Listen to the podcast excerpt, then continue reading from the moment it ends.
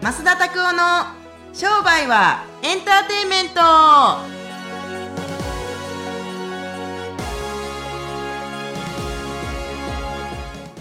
ウェルカムトゥー商売はエンターテイメントはい。よよろろししくくおお願願いいししまますす。はいど最近そあどどうぞあ、いや、なんか最近雨が多いなと思ってですね。雨やなはい。でもなこ僕最近雨だなと思うプラス、はい最近天気予報ことごとく外れやがるな多 分さいやあのさ雨やーってのに傘持っていったやんこの前はい。めちゃめちゃピーカンや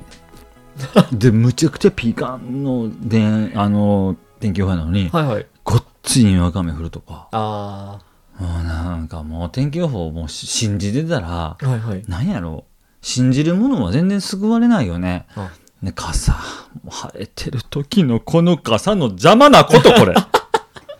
もう 物理的に 邪も魔う。いやいやわ、あれ。なんか損した気分になるもんねあ、。そうですね。なんか収めようもないし、折りたたみ傘もなんかちょっと、折りたたみ傘は絶対背中濡れるんですよ。あ、そうなんですね。うーん。あでももうなんかもう嫌やわ、と思って。確かにそれはありますね。うーん、なんでね。何が言いたかったか分かんないけど、もうなんか天気予報なんか信じるなって感じですよね。天気予報で逆に天気予報を見てるっていうのをびっくりしました。なんかアプリでね、僕、ヤフーでなんか雨出すやつが来るんですよ。あ今ー日は雨だとかっつっ て。通知が来るんですね。嘘つけボケみたいな感じで、じゃあ飛んなよって感じですけど。はいね嫌ですね。ことごとく外れるから。うんはい。なんかそんな感じです。。はいい、ありがとうございます。はいはい、それではですね、今日も質問のコーナーの方に移っていきたいと思います。いいね、いいね。おうはい、今日はですね、宇野先生からですね、はい。ご質問来てます。えっと、まあ、ネイルのそうサロンをしてるんですけども、まあ、休みたいんですけども、やっぱ休んだ分売り上げが落ちるんじゃないかと、ちょっと不安で休めないんですけども、なんかどういうふうにこう売り上げは立てたまま休みをこう確保していくっていうのはしていったらいいんですかというご質問ですね。まず一つ目さ、スケジューリングできてへんと思いますよ、この人。なぜかというと、一週間のうち何分働いてて、何時間働いてて、何人ぐらいお客さん見て、単価いくらで、どれぐらいの稼働率かって言われたら、多分この人、なんとなく忙しい時もあるけど、ちょっと忙しくない時もあるんですよね、ぐらいしか答えられへんと思うわ、ともと、そもそも。やし、一日にどれだけ入って、どんだけ売り上げるってことやったりすると、どこに固めていって、どこは、ま、ここ、隙間を空けるみたいなタイムスケジュールしていかはった方がいいと思いますよ。そうじゃないと多分、例えば僕なんかマスター商店はいつ休んだかって言ったら水曜日が多かったんですよ。うん不定休ですけどね、基本的に水曜日が多かったんですけど、なんで水曜日に休んでたかってなんでだと思いますなんで休みたかったか水曜日に。お客さんの出入りが少ない曜日だったとかですか近くにね、ちゃんぽん麺が水曜日だけね、大盛りの時があったんですよ。それ だけ。むっちゃしょうもないやろ。 動機が不純すぎますねそう、でも、それが決まってるから、火曜日と木曜日とか金曜日とかめちゃくちゃ混むんですよ。あもう激詰めしてるってことですうね。ん、だって火曜日とか木曜日とか金曜日で忙しくなってる稼働率の時に95%以下行ったこと一回もないよ、うーん店やってる時に月曜日が6割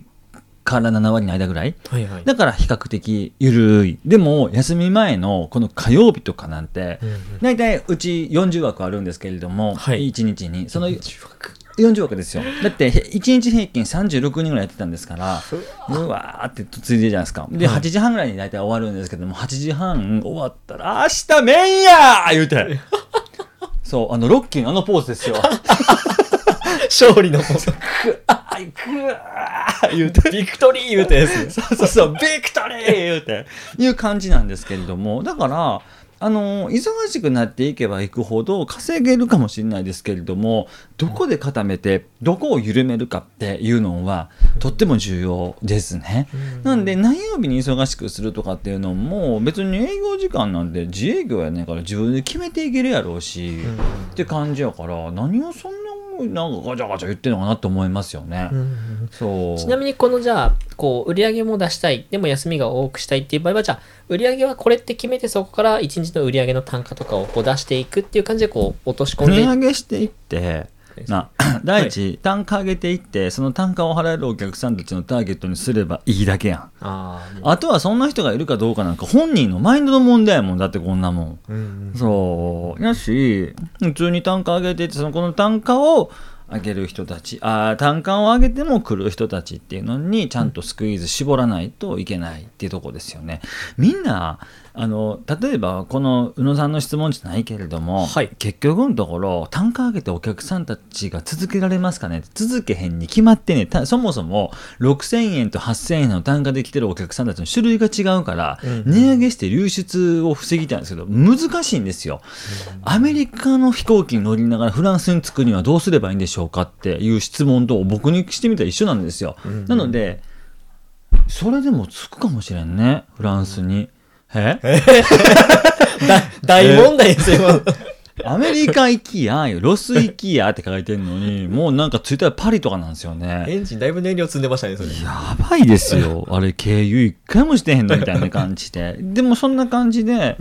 単価上げていったりとかしたりすると、休みは十分に取れるんじゃないの。で、そもそも、これもう本当にマインドセットの問題、義務教育のマインドセットの問題で、はい働かなかったら手に入らないとかって、もうでもすごい急の脳ですよ。もうもうなんかほんまに。なんかプロなんかもうタイプ的にはものすごく古い、オールドタイプの脳みそではいはい働かへんかったらお金入らないんですよってもうもうあれやなあのその辺のガードマンの旗振ってるおっさんと同じやなっつって自営業の醍醐味がないからうんだからそれ良くないですね。そうだから自分たち単価上げていってた、お客さん決めていって休み決めていったりすると、うん働き方もコントロールできるんじゃないかなと思いますけど僕の経験上一番最初にどんだけ自分たちがどんだけ人数見れるかっていうことを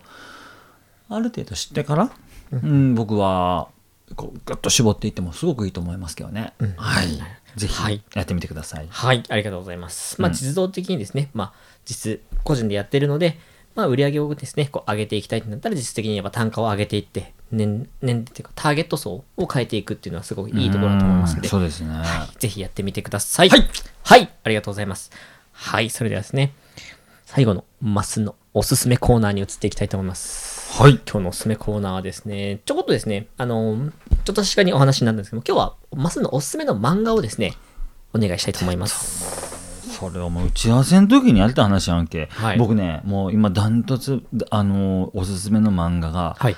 ドラゴン桜2」なんですよ2ですね。もう、びっくりしました。僕、2あるって知らなかったので。ほんまっすかはい。ドラゴン桜僕じでも実は「ドラゴン桜1」の方の15年前にあったんですけどあの漫画を僕一回も読んでないんですよあ、そうなんですね。 2しか読んでないんですよあ、なんか僕、結構、ああのードラゴン桜1」の方は全部映像で見たんですよあーなるほど。ドラマの方を見たってそこうとそうですねそあーうなるほどこれは漫画も見たし今、はい現に日や曜ってます日曜日にやってる「ドラゴン桜」も見てるんですようんうんうん。いやーすごいなと思うことが一個だけあってはい。阿部寛さんとはい。あの長澤まさみさんのあの変わらないこと15年経って、うんいやびっくりするぐらい変わってないですよ見て見て2005年のやつでも、阿部寛さんは変わってないなと思いました。僕も見て。あの長澤まさみさんは大人っぽくなったなって思うけどあっこから15年経って30今3歳か彼女ねはい。びっく驚くわめちゃめちゃ綺麗ですね。めちゃくちゃ綺麗やな人ほんまいや絶対むっちゃどいや勉強法がどうとかとか言うよりもこんだけ変わらへん努力をしてんのがすごすぎるわと思ってそうでも、以前にあの、あれでしたもんね。なんか今会ってみたい芸能人って誰がいますかって言ったらウィル・スミスさんに会いたいって言ってて若さがなんでそ変うわらへ保んからさ保ててるのかっていうのを聞いてみたいっていうお話されてましたもんね。いやすごいよもうみんなそうなのではい。えぜひあの変なビジネス書を買うとか、ん変なセミナー行くぐらいやったら僕「ドラゴン桜2はい。」み見て DVD とかこれから発売されると思いますから絶対買ってる方がよっぽどいいと思うよ、僕現にやっぱり26歳の時にむか前の「ドラゴン桜」見ましたけど、はい。やっぱりマインドそこで仕上げていきましたもんね、うん。そうちょこちょこちょっと塾でもこう、ドラゴン桜の話とか名言だったりとかっていうのがいくつか。いやた好りきですよ僕あの前の「ドラゴン桜」の時の格言ですごい好きなのは、教育は詰め込みだって聞いたんですよやっぱガッと詰め込んで自分のポテンシャル出していくみたいなアクションしていくみたいなのがすごい好きだったのではい。これは本当に素晴らしい漫画を作ってくださったなって思いますねうん。いはいやでもなんか、ちょっとお話聞いた話では、あの、スね、こう、いろんな携帯のスマホで作ったりとか、そうそうあとはなんかこうスタディ新サしいスタディサプリっていうですねうんですねあのこう今日なんか塾のアプリがあるんですよ、はいはいそれ見て勉強するとかなんか「ドラゴン桜」の内容自体も昔の勉強法とかじゃなくてちゃんとバージョンアップして新しいもそのうになっ今てるんだのなとほんとスマホ使ったりとかツイッター使ったり YouTube 使ったりとかする勉強法があるんですようんなんそでれがもうめちゃくちゃすごいなと思って現代向きですごいなと思ったんそうでもやっぱりノートに書くんですよねここはもうあの iPad とかじゃないですよねアナログ的な Kindle とかじゃないですよそうやっぱりダメなんですってうーん本を読む書くことがとっても大事読解力を上げていくのは触れないといけないっていう感じで Kindle とかうんああいうこうあダメなんですってネットのディスプレイははいはいあどんどんアホ作っていくって、あそうなんですね、うん、手応えがないからまさにああもう書いてる感じとか紙触ってる感じとかっていうのはあないかんねんってだから俺も Kindle で読めたけどはい重いでこれ1日3冊読んでんのまあまあはいはいって感じですけどよかったですね本当に、うんぜひおすすめですはい、ぜひですね、おすすめの本はですね、まあ、ドラゴン桜ドラマもあったりとかですね、漫画の方もあってますので、ぜひですね、どちらともチェックしていただければと思います。はい、それではありがとうございました。はい、今週もですね、聞いていただきましてありがとうございます。はいえー今ですね、YouTube だったりとか、Instagram ですね、動画の投稿だったりとか、いろんなですね、SNS で発信していますので、ぜひですね、そちらもチェックしてみてください。はい、それではですね、また来週お会いいたしましょう。さよなら